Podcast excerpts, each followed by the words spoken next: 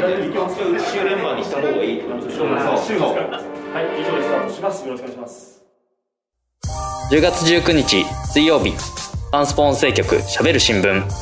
こんばんはスポー。ツ新聞サンケイスポーツがお届けするポッドキャスト番組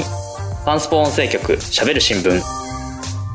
この番組は記者をはじめとしたサンスポの中の人がスポーツやエンタメ競馬公営競技などのニュースについて曜日ごとのテーマに沿ってしゃべります。水曜日のテーマは聞きときサンスポ今話題のニュースを記者が解説していきます。今回は先週10日のプロ野球クライマックスシリーズ第3戦で、惜しくも2対3で阪神に敗れて、今年のレギュラーシーズンを終えたばかり、横浜 DNA ベイスターズをピックアップ。私、浜浦が担当記者の目線で、昨シーズンから大躍進を遂げた理由など、今シーズンを振り返っていきます。私、浜浦日向は1995年1月1日生まれ、東京都出身です。2017年に産経スポーツに入社しまして、整理部を得て、2018年から運動部に配属。ロッテ担当を1年間務めた後、2020年から DNA ベイスターズを担当しております。DNA ベイスターズでは、佐野選手、浜口選手らと同学年、ツイッターにて独自の情報などを配信しています。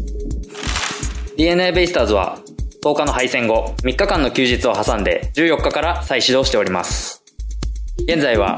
横須賀の球団施設ドックにて秋季トレーニングに向けた練習に励んでいます。具体的にはまずは測定、それからコーチ陣などによる面談、こういったところを繰り返して今シーズンの課題、それから来シーズンに向けた自らが取り組む強化ポイントについてしっかりと把握した上で11月からは現在フェニックスリーグ参加中の選手たちも戻ってきますので彼らが合流した後にドックと隣にある横須賀球場を使って秋季トレーニングに励んでいく。こういった流れが予定されております。昨年三浦監督就任1年目のシーズンはセリーグ最下位に沈んだ DNA ですが今年は3年ぶりの2位に返り咲くことができました。その最大の要因として語られているのがなんといっても投手力の充実です近年ベイスターズは筒香選手ロペス選手外選手宮崎選手といった強力な中軸を要することでまた打者有利とされる横浜スタジアムを本拠地とすることもあって打撃のチームと呼ばれることも多くありましたしかし、今年の躍進の鍵を握ったのは、まさしく投手力だと考えています。DNA は昨年、12球団で唯一の4点台となるチーム防御率4.15と低迷しました。この防御率が示す通り、投手陣の安定性が課題とされていました。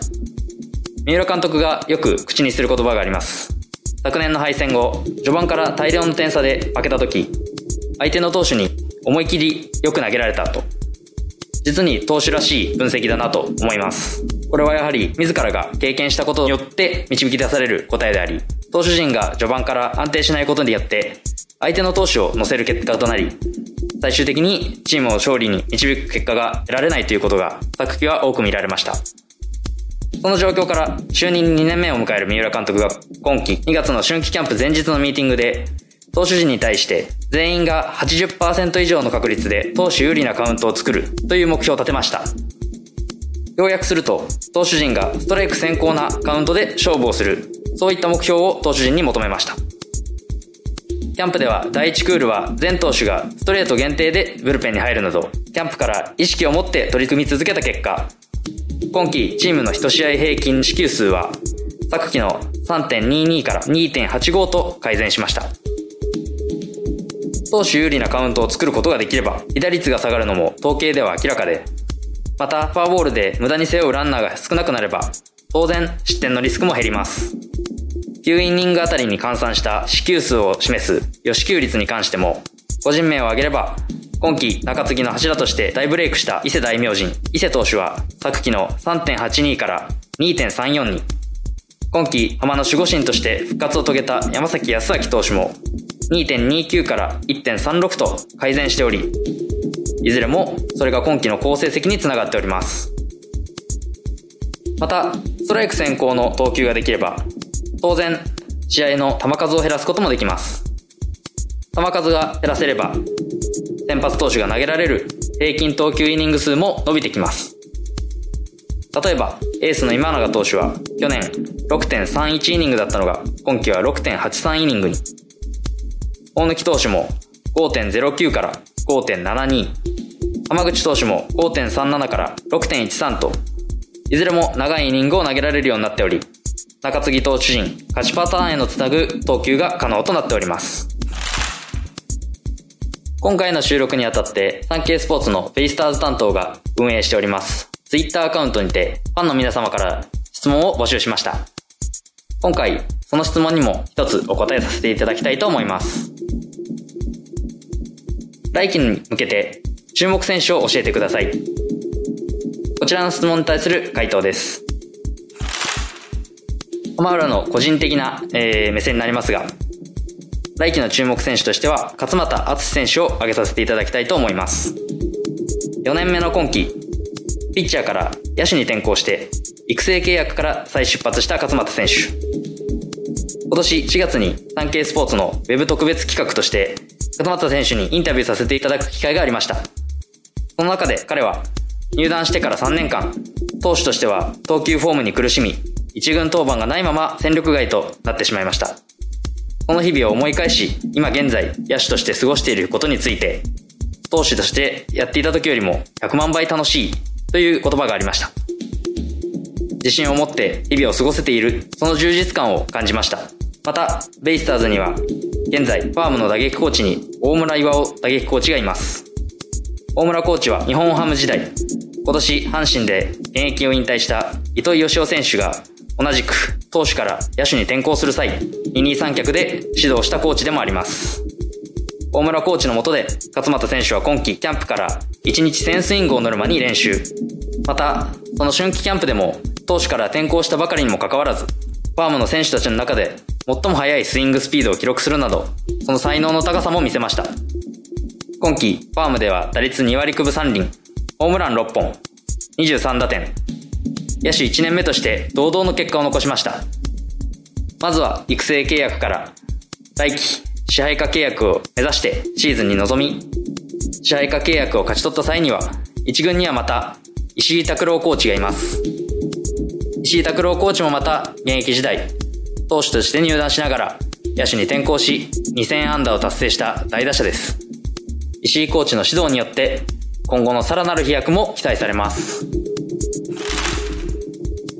来季のベイスターズは25年ぶりとなるリーグ優勝、そして日本一、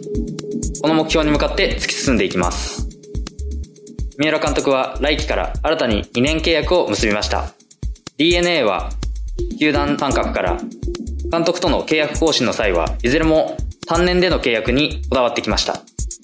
今回、三浦監督は初めて複数年での契約更新となります。球団の信頼、また期待度が現れる形となりました。